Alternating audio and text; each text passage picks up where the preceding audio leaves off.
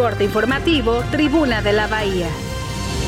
Hola, ¿qué tal? Muy buenos días, ¿cómo estás? Te saluda Rodrigo López de Cerril en este martes 10 de enero de 2023 y a continuación te presento el resumen de CPS Noticias, Tribuna de la Bahía.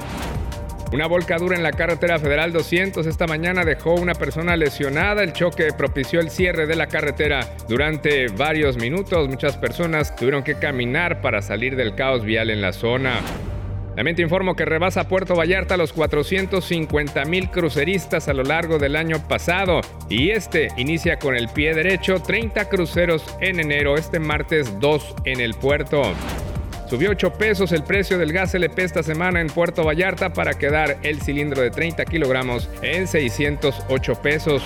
En Bahía de Banderas se informa que el expresidente municipal Jaime Cuevas Tello se encontraría bajo investigación por presuntas irregularidades en su gobierno, particularmente en el otorgamiento de algunos permisos.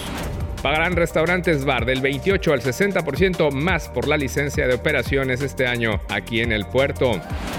Enfermedades de vías respiratorias se han incrementado un 30% en la región, confirma la octava jurisdicción sanitaria. Hoy tuvimos 15 grados por la mañana aquí en el puerto. Asegura la fiscalía que el crimen del ex gobernador Jorge Aristóteles Sandoval está esclarecido, pero que no pueden dar a conocer todavía el móvil porque la investigación sigue abierta.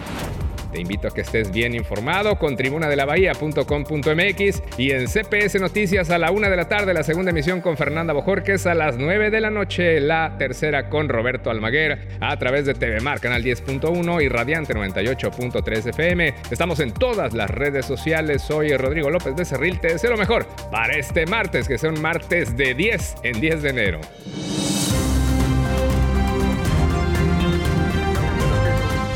Corte informativo, Tribuna de la Bahía.